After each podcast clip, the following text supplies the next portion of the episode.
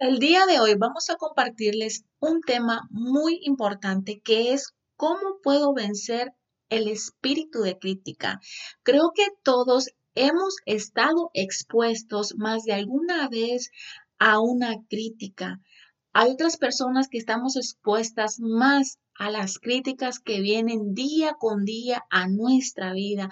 ¿Y quiénes son esas personas que critican, que nos señalan con el dedo, que murmuran cosas de uno.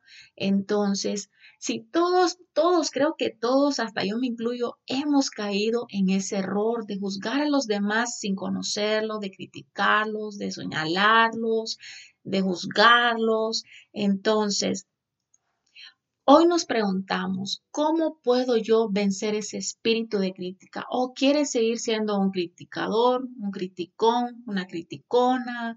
¿Quieres seguir tomando ese papel que solamente le corresponde a nuestro Dios? Entonces, un espíritu de crítica como todos sabemos, no es difícil de reconocerlo. Nos damos cuenta inmediatamente. ¿Por qué nos damos cuenta? Por su fruto, que es evidente. Alguien con un espíritu de crítica es propenso a quejarse. Las personas que todo el tiempo se están quejando de la vida, se están quejando de algo que no les salió bien en el día, en el trabajo, de se quejan.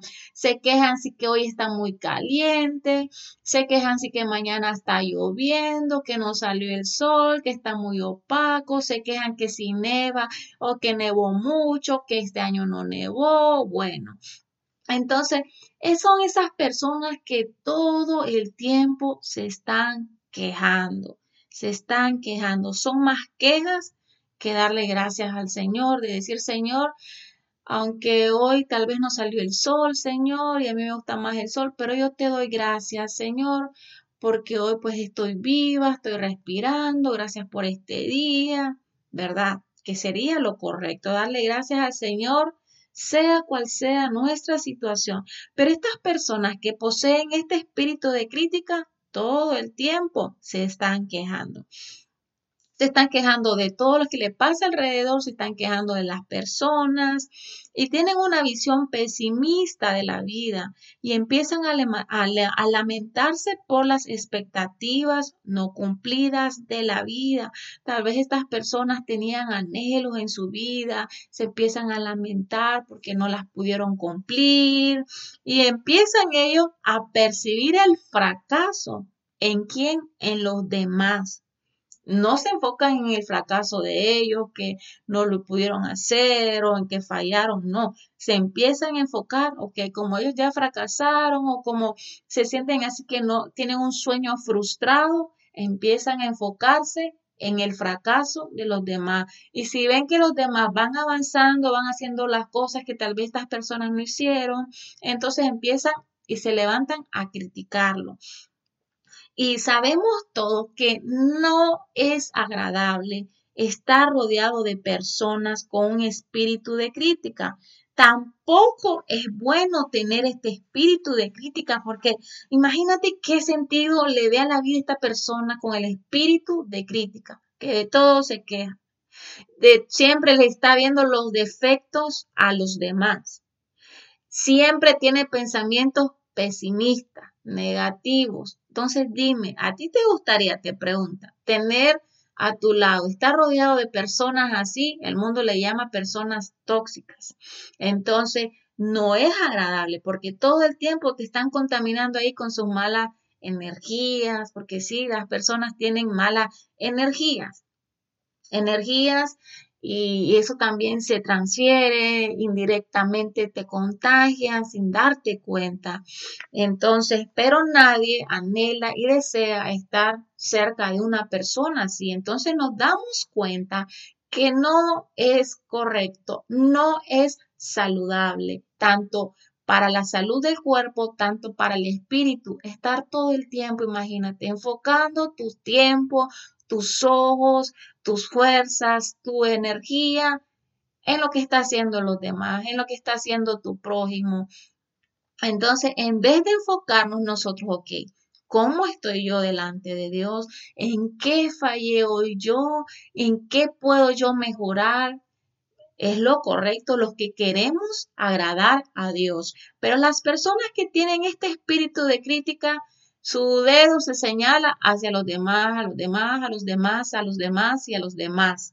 Y nada que ese, ese dedo se señala a ellos mismos.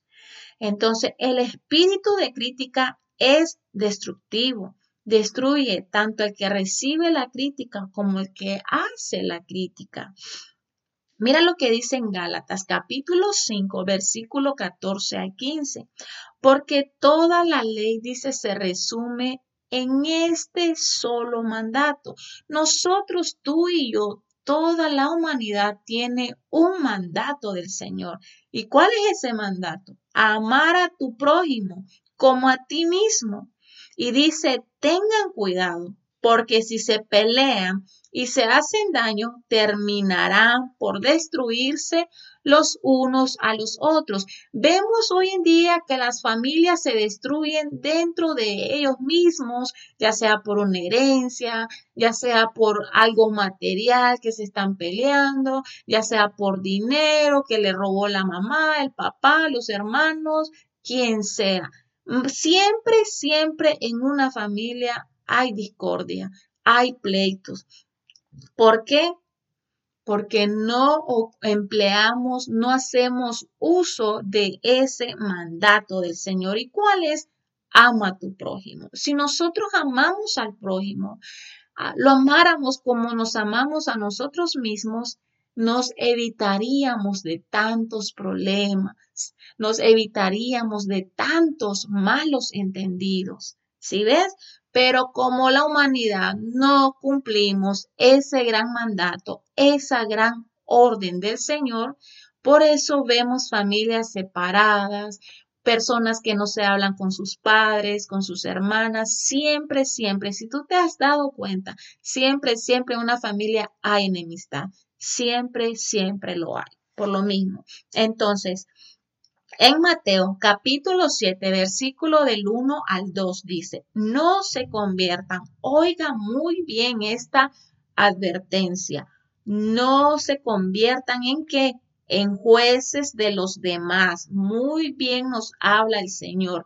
No nos convirtamos en los jueces de los demás. Yuri, no te conviertas en los jueces de los demás. María, no te conviertas en los jueces de los demás.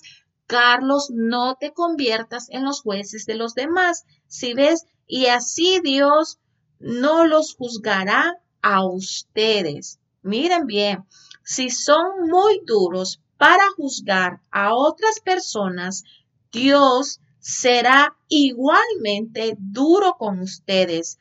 Él los tratará como ustedes traten a los demás. Nos damos cuenta de esta gran verdad nos damos cuenta de esta revelación que nos trae la palabra de Dios. Nosotros en ese tiempo, en ese momento que vamos a estar frente al trono de Dios para ser juzgados, ¿qué vamos a necesitar ahí? La misericordia del Señor. Ah, pero yo no me voy a esperar misericordia del Señor cuando yo aquí en la tierra me pasé juzgando a los demás, cuando yo aquí en la tierra me pasé señalando a los demás, cuando yo aquí en la tierra me puse de jueces. Entonces, cuando nosotros nos ponemos de jueces y empezamos a juzgar a los demás, a criticarlos, a señalarlos, a hacer de tropiezo para ellos, entonces aquel día no esperemos misericordia de parte del Señor. ¿Por qué? Porque lo dice en Mateo capítulo 7, versículo del 1 al 2. Que Dios será igualmente duro con ustedes. Así como nosotros juzgamos a los demás, igual Dios nos va a tratar ese día. Pero si nosotros somos justos, compasivos, misericordiosos y perdonamos a los que nos ofenden y siempre tratamos de hacer el bien, el Señor nos va a tener misericordia. Y como nosotros hemos tratado con amor, con bondad y misericordia a los demás, Él asimismo nos va a tratar por lo que dice su palabra, la Biblia.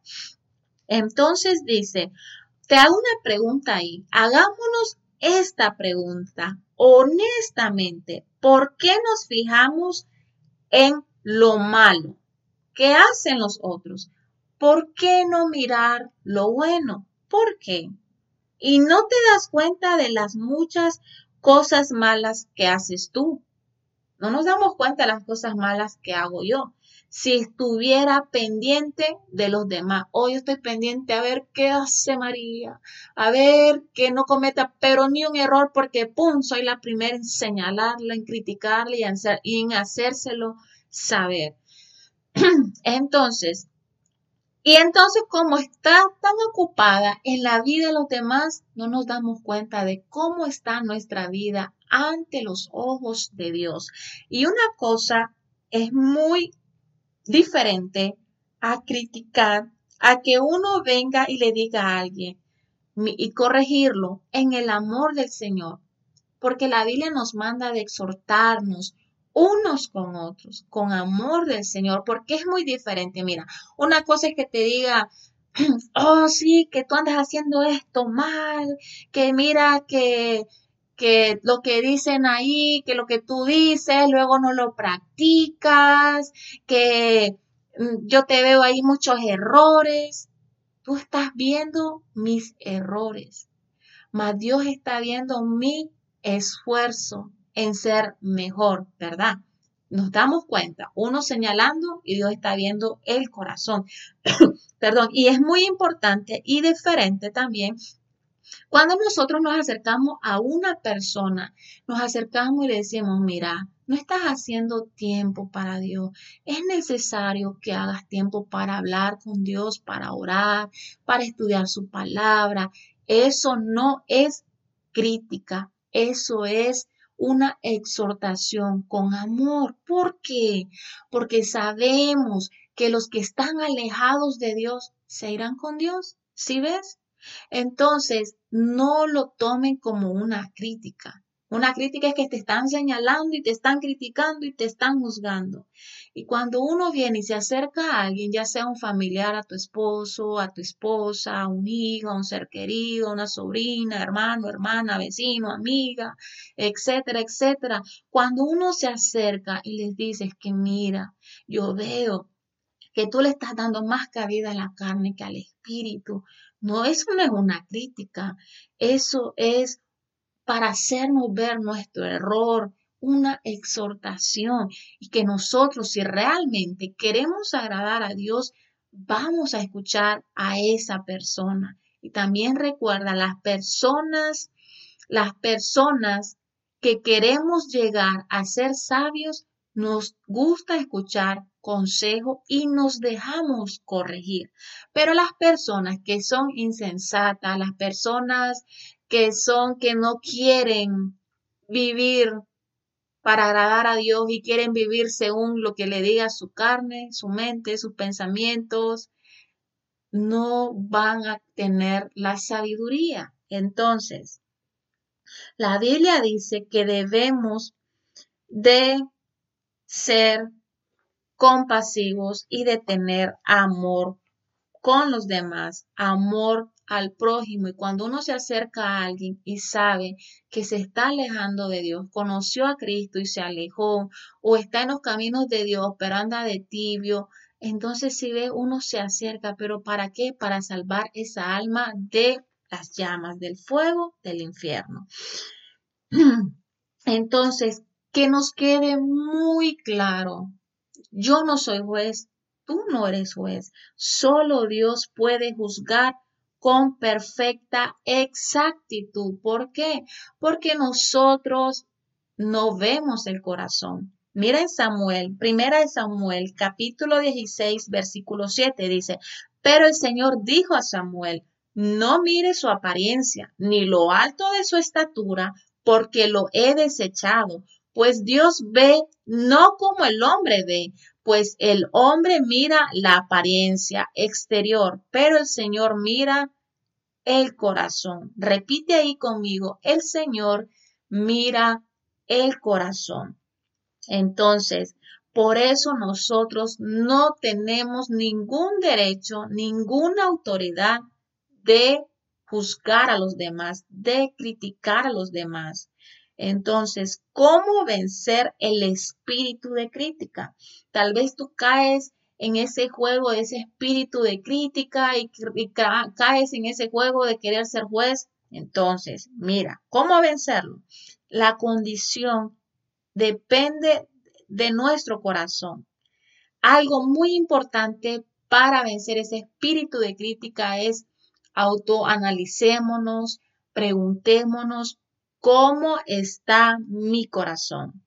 En Lucas capítulo 6, versículo, versículo 45 dice, el hombre bueno del buen tesoro de su corazón saca lo bueno, y el hombre malo del mal tesoro de su corazón saca lo malo, porque las palabras muestran lo que hay en el corazón. Entonces, tú vas a hablar, yo voy a hablar lo que hay en mi corazón. Si en mi corazón hay basura, voy a hablar basura, voy a hablar puras cosas negativas, voy a hablar cada vez que hable, voy a hablar con la intención de herir los sentimientos de los demás, con la intención de hacerles daño. Si ves?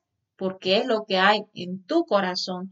Pero si en nuestro corazón está el Espíritu Santo de Dios, está la palabra de Dios, ¿qué vamos a hablar nosotros? Palabra de vida, palabras que traen vida eterna, palabras de amor, palabras de compasión, palabras que sean dulces como la miel. Entonces, cuando una persona queremos conocer qué, qué es lo que hay en el corazón de esa persona, solo escuchemos las palabras que salen de su boca. Así nos damos cuenta, porque de la abundancia del corazón habla la boca. Entonces, esas personas que andan ahí, que queriendo dárselas de juez, de jueces, ¿qué tienes en tu corazón? tienes el Espíritu Santo de Dios, porque si tuvieras el Espíritu Santo de Dios, no te permitiría hablar mal de los demás. Y si lo decimos, inmediatamente nos redarguye y nos hace sentir mal y nos inquieta y no estamos conformes, nos sentimos mal y hasta que le pedimos perdón a esa persona. Pero cuando no tienes al Espíritu de Dios y no te importa y no quieres agradar a Dios y no quieres cumplir el mandamiento del Señor que es amar al prójimo, pues vas a hacer lo que tú quieras. Entonces en Romanos capítulo 12, versículo del 1 al 2 dice, algo muy importante es también, aparte del corazón, ¿qué hay en tu corazón? Dos, tus pensamientos, nuestros pensamientos. ¿Qué tipo de pensamientos hay en tu mente? Mira lo que dice en Romanos. y no vivan ya como vive todo el mundo. Al contrario, cambien de manera de qué? De ser y de pensar. Entonces Romanos capítulo 12, versículo del 1 al 2 nos habla muy claro. Tú y yo no debemos de vivir como vive el mundo. El mundo es número uno en crítica, en murmuración, en chisme, en pecado. Entonces, si tú tienes un amigo, una amiga, un compañero de trabajo que son chismosos y tienen la lengua como de serpiente, que solo la abren para destilar veneno, apártate de esas personas. Apártate. ¿Por qué? ¿Qué pasa si yo no me aparto? voy a salir igual que ella contaminándome, contaminándome con ese espíritu de la serpiente, con ese espíritu de Satanás, de la serpiente, porque recuerda, ¿a quién representa la serpiente? A Satanás. ¿Qué sale de la boca de la serpiente? Puro veneno. ¿Para qué? Para matar. Mentiras. Mentiras. ¿Para qué? Para difamar a los demás, para hacerlos sentir mal. Si ves, para destruir, para destrucción porque eso es lo que trajo la serpiente a Adán y a Eva. Mentira, los engañó con mentira y nos trajo destrucción. ¿Por qué? Porque nos separó de Dios. Entonces, en Romanos nos dice, no vivan como vive el mundo. Si todo el mundo anda criticando, no lo debemos de hacer nosotros. Y debemos de cambiar nuestra manera de pensar. Hay personas que yo me quedo viendo y yo digo, qué, wow, qué Qué tremendo que no tienen identidad, no tienen personalidad, que son copia de otras personas. Entonces, ¿dónde está tu identidad como hijo de Dios, como hija de Dios? ¿Por qué tú tienes que copiar lo que hacen los demás? No debemos de ser imitadores de hombres. Debemos, ¿quieres copiar a alguien? Copiemos a Jesucristo. ¿Por qué? ¿Por qué no copiamos a Jesucristo? Sino que si fáciles somos para copiar a los demás, más a las amistades y las personas que están cercanos a uno. Ahí sí somos fáciles para captar todas las mañas, todas esas palabras, los modos, y ahí sí. Pero ¿por qué no imitamos y copiamos a Jesucristo? ¿Mm? Así podrán saber qué es lo que Dios quiere, es decir, todo lo que es bueno, agradable y perfecto. Entonces estamos llamados a mantener nuestros pensamientos sanos y sabes, por eso es importante ponerse la armadura de Dios. ¿Por qué? Porque nos ponemos el yemo de la salvación para que nuestros pensamientos estén protegidos con qué? Con el yemo de la salvación y que nuestros pensamientos sean los pensamientos de Cristo y que se lleve cautivo todo pensamiento en nuestra mente que no venga de Cristo si ves, y lo echemos fuera de nuestra vida, fuera de nuestra mente, fuera de nuestros pensamientos, que no le permitamos que vengan a hacer esos dardos del enemigo nido en nuestra cabeza, que no vengamos a pensar pensamientos de error, de equivocación en contra de los demás. Si ves, nos damos cuenta por qué es importante que nos pongamos la armadura de Dios. No debemos detenernos en lo negativo de las personas. Mira como yo repito esto y lo digo, todos somos seres imperfectos. Si me empiezas a buscar a mí errores, los vas a encontrar. ¿Por qué? Porque soy imperfecta, llamada por un Dios perfecto. Y no es que yo diga, no me propongo en día a día ser mejor. Claro que sí, pero más de algún tiempo, un momento, se me va a salir la imperfección. ¿Entiendes? La humanidad. Y no es porque yo no quiera, es que de una u otra manera. Tal vez, tal vez me dicen mucho a mí, lo que más me dicen es por mi cara, que me ven seria. Las personas que no me conocen me ven seria. Pero es que yo así soy. Y más con las personas que no conozco, más con las personas que aún no tengo confianza. Yo soy empiezo a platicar sociable, pero con las personas que ya conozco, pero así a las primas, a la primera, como que no. Entonces es lo que puede, pues, que, que me critiquen y piensen mal de mí, que por mi cara, pero digo yo, esta es mi cara y ¿qué le voy a hacer? Que me ven seria, ¿sí ves?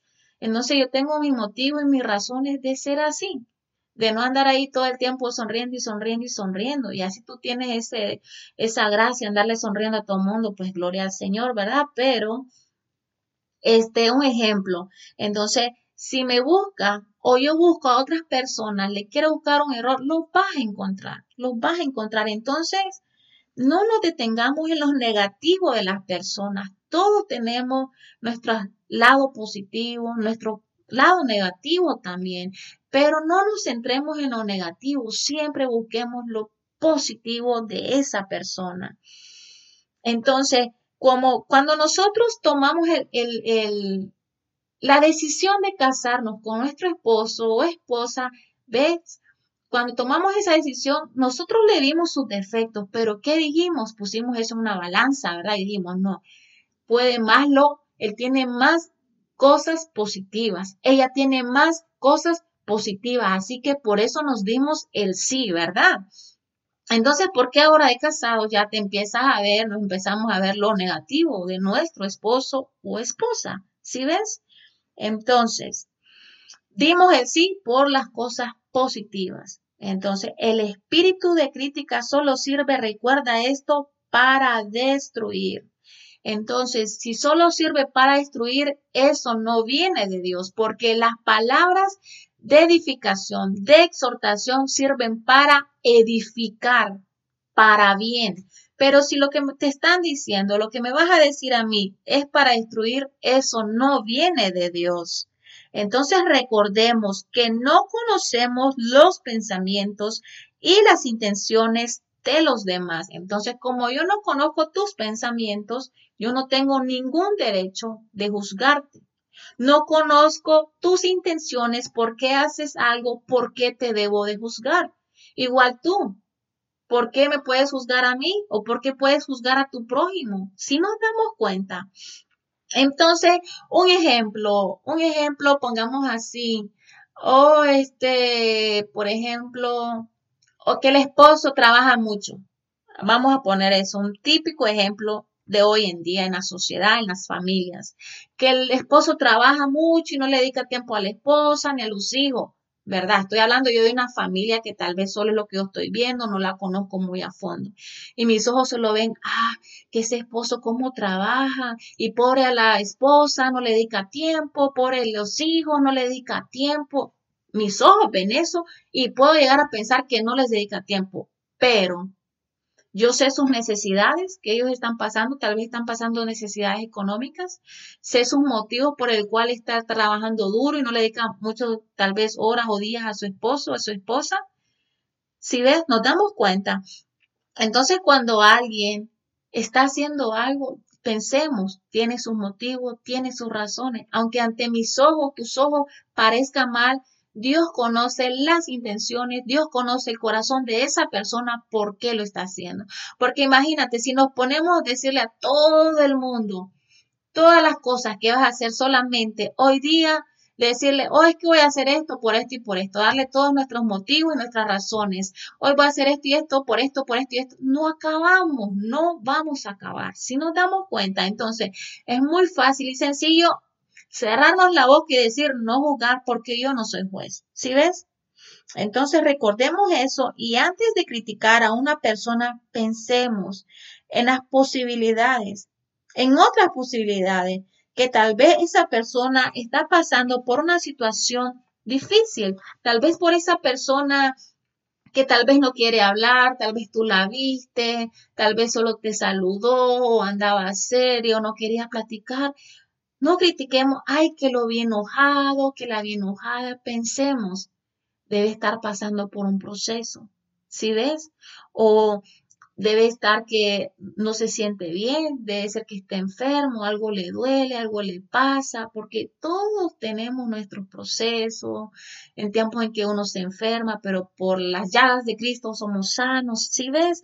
Pero todo nos pasa de todo.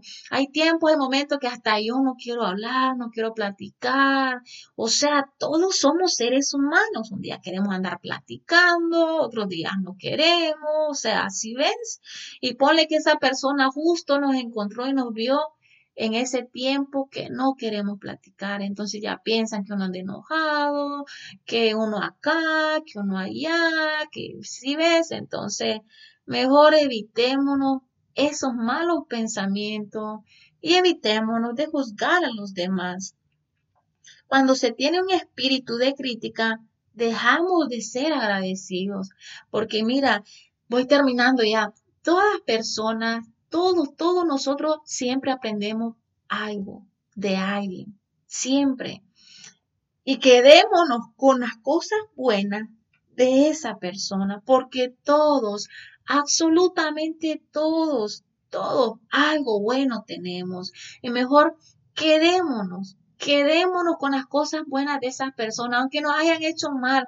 Yo así soy para no contaminar mi corazón y luego, Señor, guarda mi corazón de toda cosa. Mejor me quedo con las cosas positivas de las personas. Porque si me quedo con las negativas, eso daña mi corazón y nuestro corazón debe estar limpio, santo, puro. ¿Para qué? Para que more la presencia del Señor porque no puede morar en un corazón sucio, un corazón lleno de crítica, de odio, de rencor, etcétera, etcétera, etcétera, etcétera, ¿verdad? Entonces, vencer el espíritu de crítica se requiere de agradecimiento y voluntad para perdonar, a los que nos ofenden y dejar ir las cosas negativas que nos han ofendido y perdonemos y olvidemos y seamos agradecidos con el Señor. Seamos agradecidos porque esa persona que criticas ahora un día te ayudó. Seamos agradecidos porque esa persona un día fue de bendición para tu vida y mejor quedémonos con las cosas positivas de esa persona en nuestra vida. Y así vamos a ser libres de ese espíritu de crítica en el nombre de Jesús de Nazaret. Y que ese espíritu de crítica se someta ante el poder del Espíritu Santo del Señor. En el nombre de Jesús recibe esta palabra y que dé frutos en tu vida y pongamos la palabra por obra para gloria y honra del Señor.